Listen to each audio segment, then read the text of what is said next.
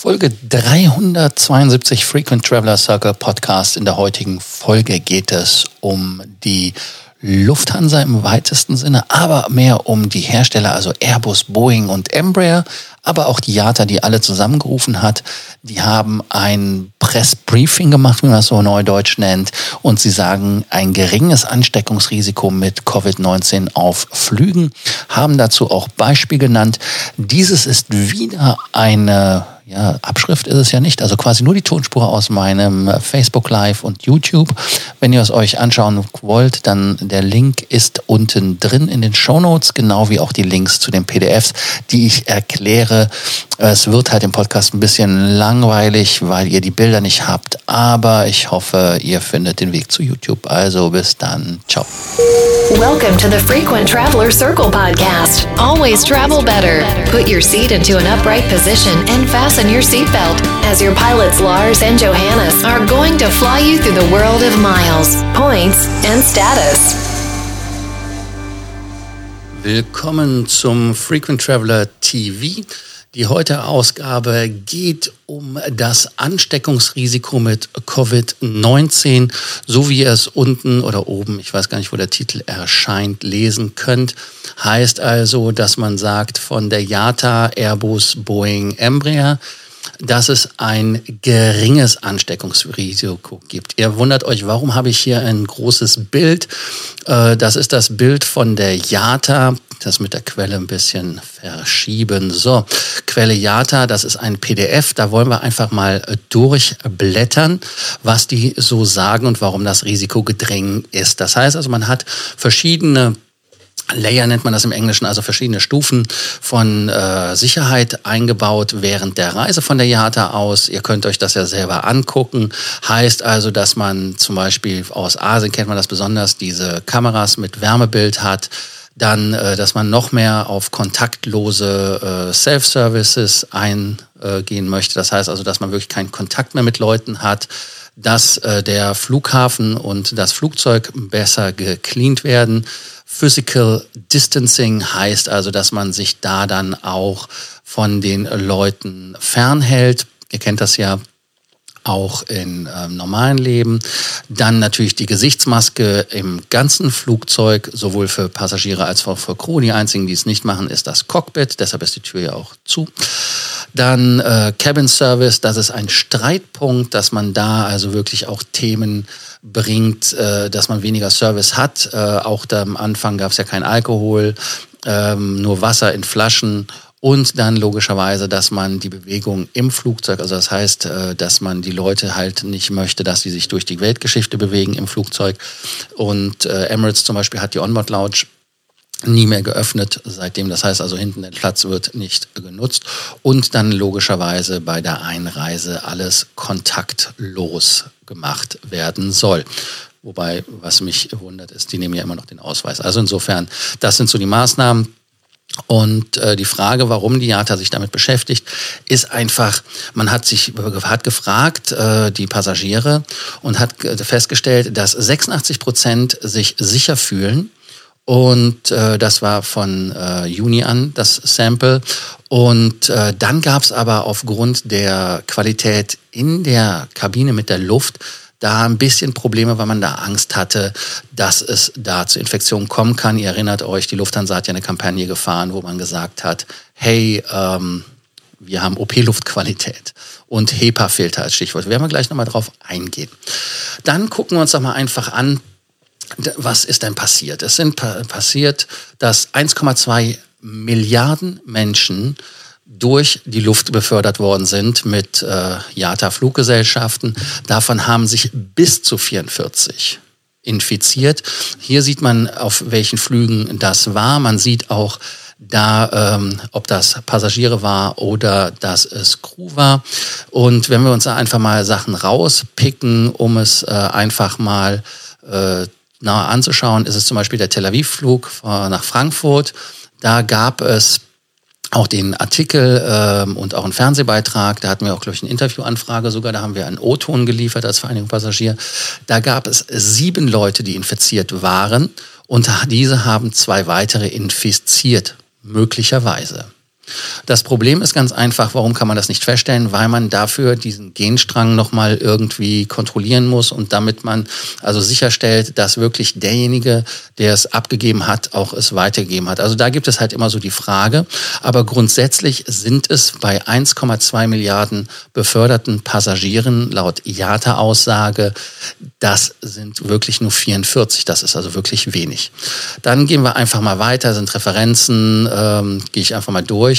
Und ähm, wenn man jetzt hingeht einfach und sagt, okay, wir haben diese 44 Fälle, dann ist das ein Fall pro 27,3 Millionen Passagiere. Man sagt jetzt einfach, okay, wir haben jetzt ähm, einfach nur 10 Prozent erfasst, wir haben 90 Prozent Leute nicht äh, ja, gefunden oder die haben das zureisen können, dann ist das immer noch ein Fall bei 2,73. Die Frage, die sich daraus ableitet, ist, warum ist sie so gering?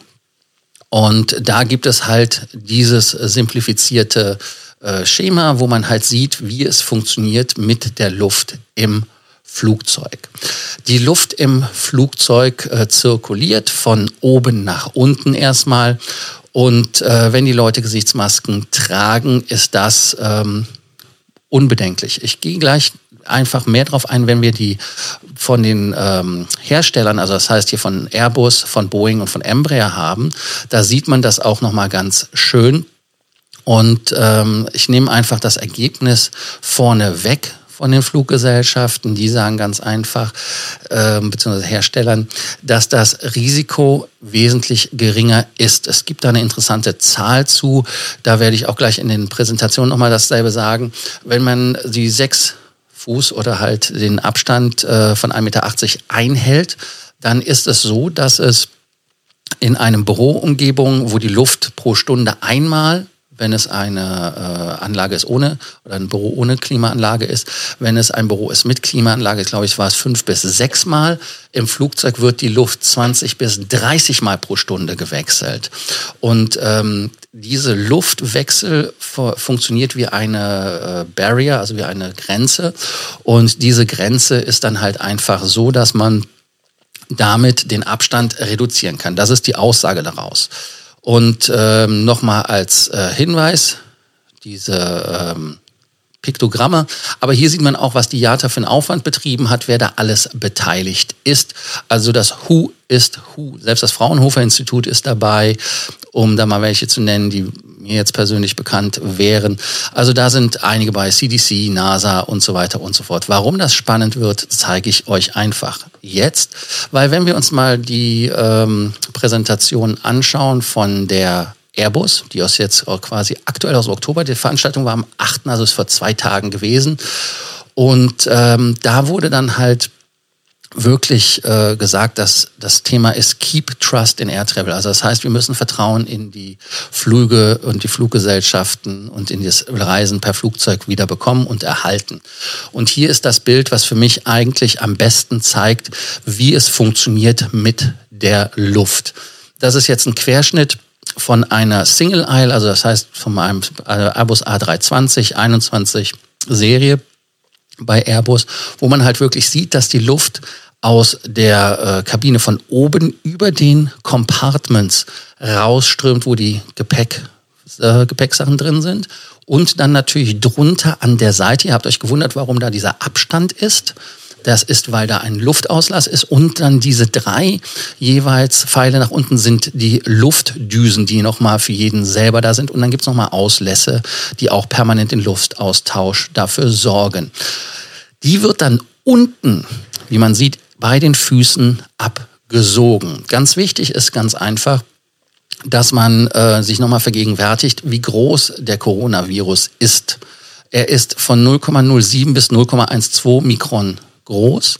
Äh, das Haar das menschliche Haar ist 50 äh, bis 70 Mikron groß, ähm, Staub ist 10 Mikron groß und das Ganze geht durch den HEPA-Filter. Und der HEPA-Filter hat eine interessante Funktion, die ich vorher auch so mir noch nicht mal äh, veranschaulicht hatte, dass die Filter, wenn sie benutzt werden, effektiver werden bis zu dem Punkt, wo sie keine Luft mehr durchlassen. Also wenn sie keine Luft durch mehr lassen, müssen sie getauscht werden.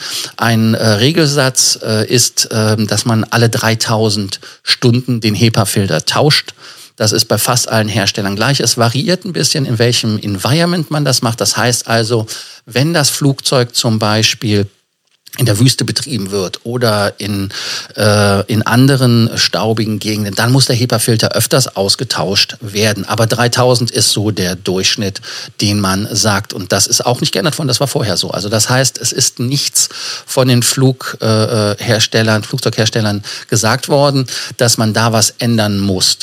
Und äh, was man aber geändert hat, ist einfach nur die Anweisung, was man tut, wenn man am Boden ist, ähm, zum Beispiel wenn die Icing gemacht wird oder wenn man boardet und so weiter, dass man da den optimalen Flow von der äh, Luft hat, dass da also wirklich die Infektion am niedrigsten ist. Ganz wichtig, wenn ihr Fragen dazu habt, schreibt sie einfach in die Kommentarzeilen. Ich hoffe, dass ich das sehe.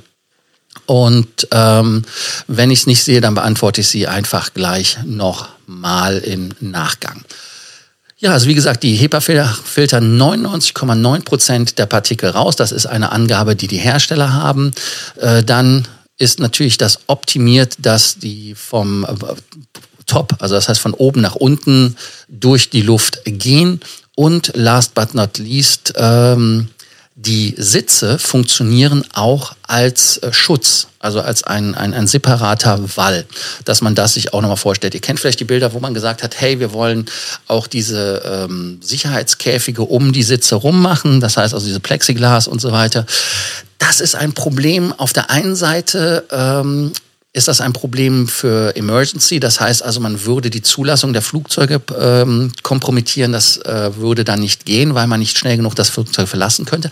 Aber auch, und das ist auch der Grund, warum Vorhänge zum Beispiel problematisch sind, wenn man Vorhänge mehr machen würde, würde man den gesamten Ablauf der Luft, wie er in der Kabine läuft, auch damit stören. Das heißt also, es wäre dann sogar kontraproduktiv, dass da die Virenlast sich sogar erhöhen würde. Also das wäre so das Thema. Man kann grundsätzlich aber sagen, dass je nach Flugzeughersteller und Modell die Luft im Flugzeug gänzlich innerhalb von zwei bis drei Minuten ausgetauscht ist. Gänzlich muss man in Gänsefüßchen setzen, weil roundabout, wenn man in der 25.000 Fuß Höhe fliegt in, auf europäischen Flügen, dann hat man draußen so 50, äh, 55 Grad minus.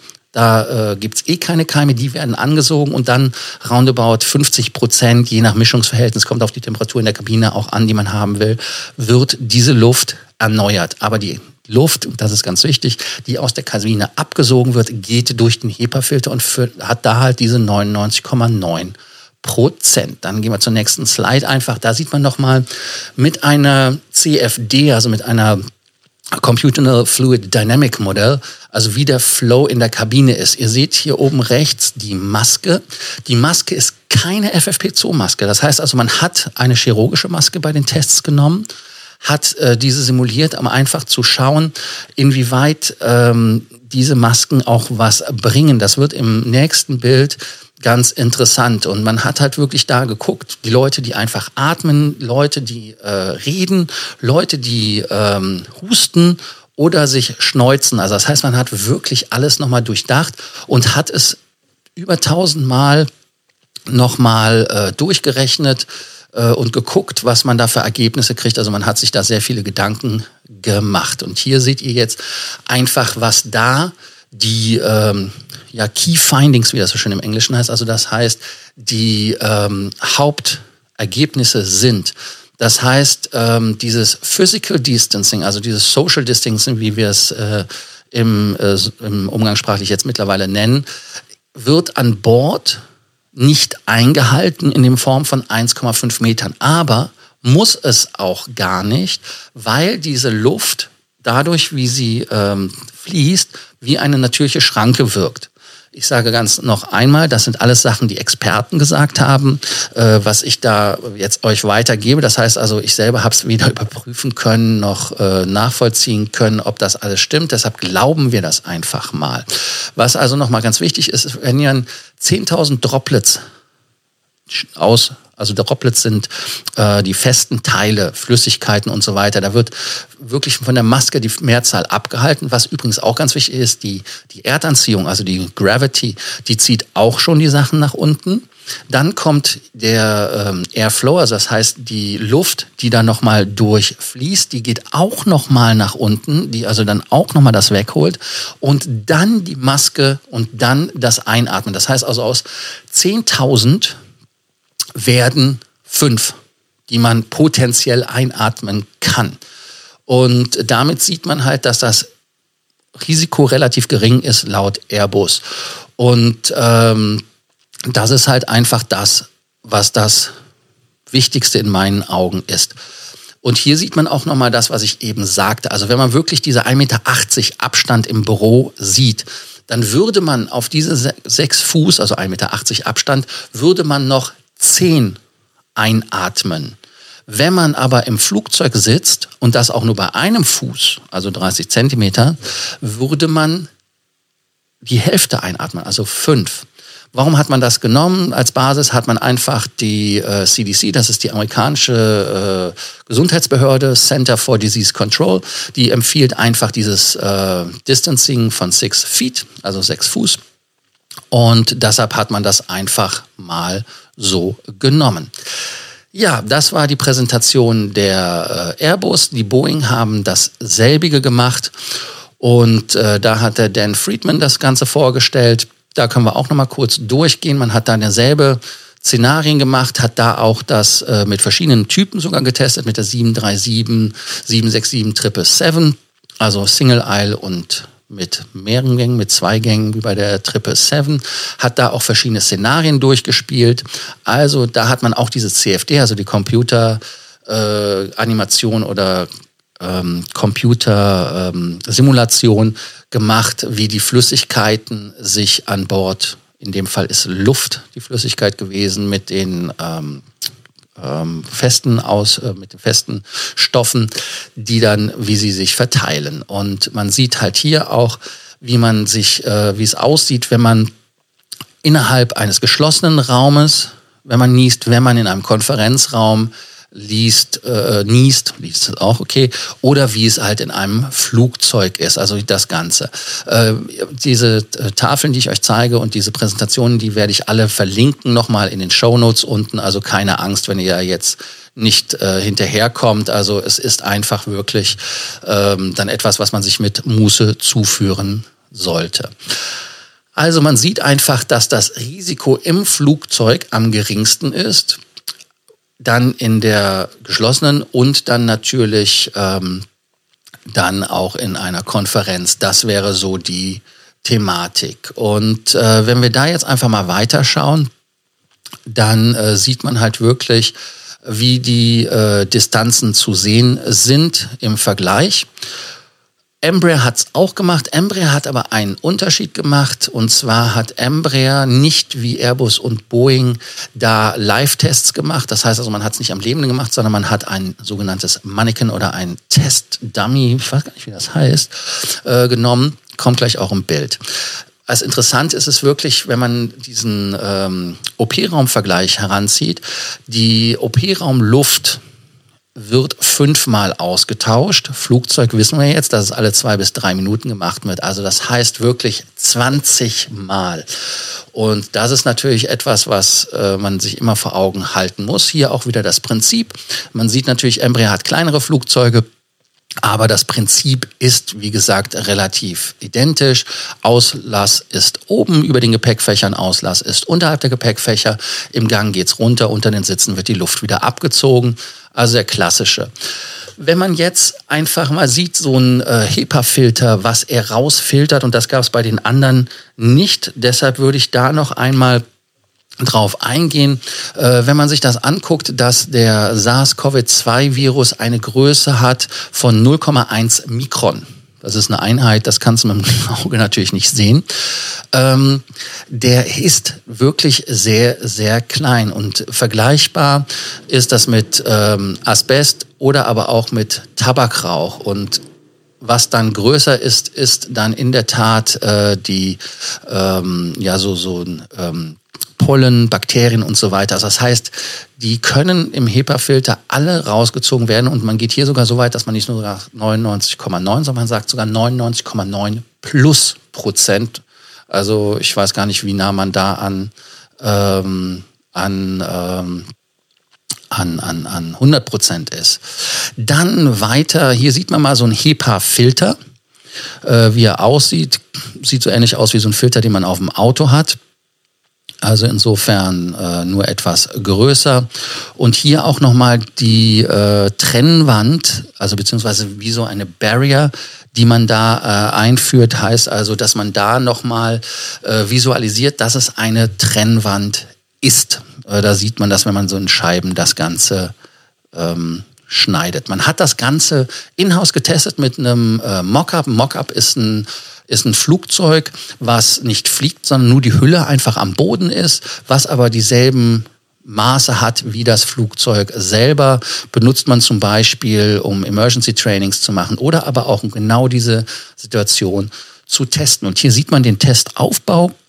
Man hat hier die Messgeräte an den Sitzen und da ist auch der Dummy, von dem ich sprach. Man hat das Ganze auch mit Laser gemacht, weil mit Laser kann man die Tröpfchen wirklich auch am besten visualisieren hat hier ähm, die ähm, ja nochmal den Aufbau gezeigt, hat dann auch nicht nur, dass man den Virus genommen hat, sondern man hat auch die, die ähm, Sekrete genommen, heißt also dieses Droplet und hat halt wirklich dieses Droplet und deshalb auch diese Laser ähm, einfach mal ausgemessen.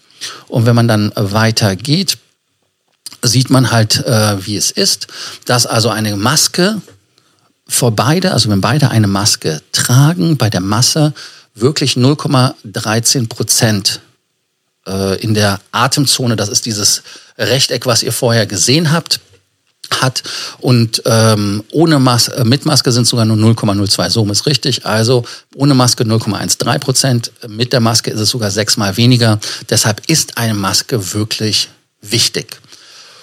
Ja, das ist ähm, dann das letzte vom Marketing. Clean Air Disinfection Procedures Face Mask Safe Flight heißt also ganz einfach, ähm, dass das die Maßnahmen sind.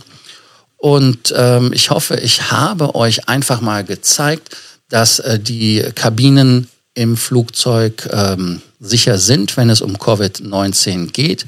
Heißt also, wenn man sich das äh, anschaut, dass die sich schon sehr, sehr viele Gedanken darum machen.